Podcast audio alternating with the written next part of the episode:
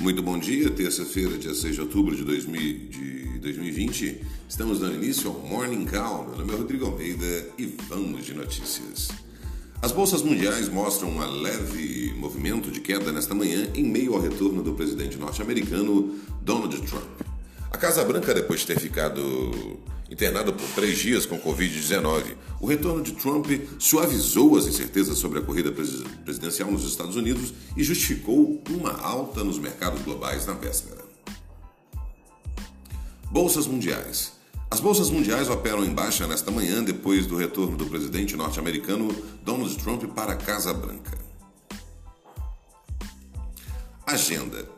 Os investidores acompanham hoje dados da Anfavia sobre produção e venda de veículos automotivos. Além disso, será instalada hoje a comissão mista de orçamento, às 9 horas da manhã, na Câmara dos Deputados, que vai analisar o projeto da Lei Orçamentária Anual.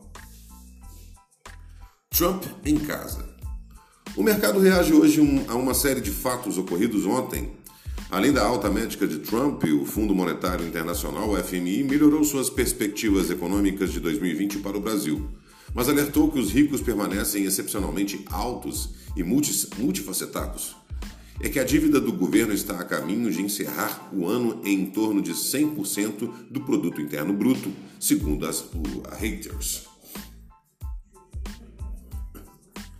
Guedes e Maia no Brasil, os investidores acompanham novidade no fronte político. Depois da, de protagonizar atritos nas últimas semanas, o presidente da Câmara, Rodrigo Maia, e o ministro da Economia, Paulo Guedes, decidiram fazer as pazes. Ontem, eles jantaram juntos e pediram desculpas mútuas. Além disso, os dois defenderam a pacificação e a continuidade da agenda de reformas de acordo com o Estadão. Radar corporativo.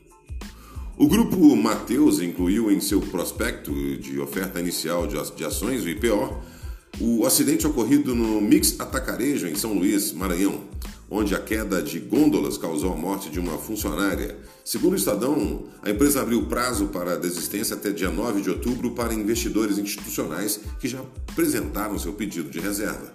Além disso, a Mafrin comprou o campo Del Toro, Del Tesouro na Argentina por 4,6 milhões, enquanto a BR Mouse e a Multiplan investiram 9 milhões e 18,6 milhões, respectivamente, na Delivery Center.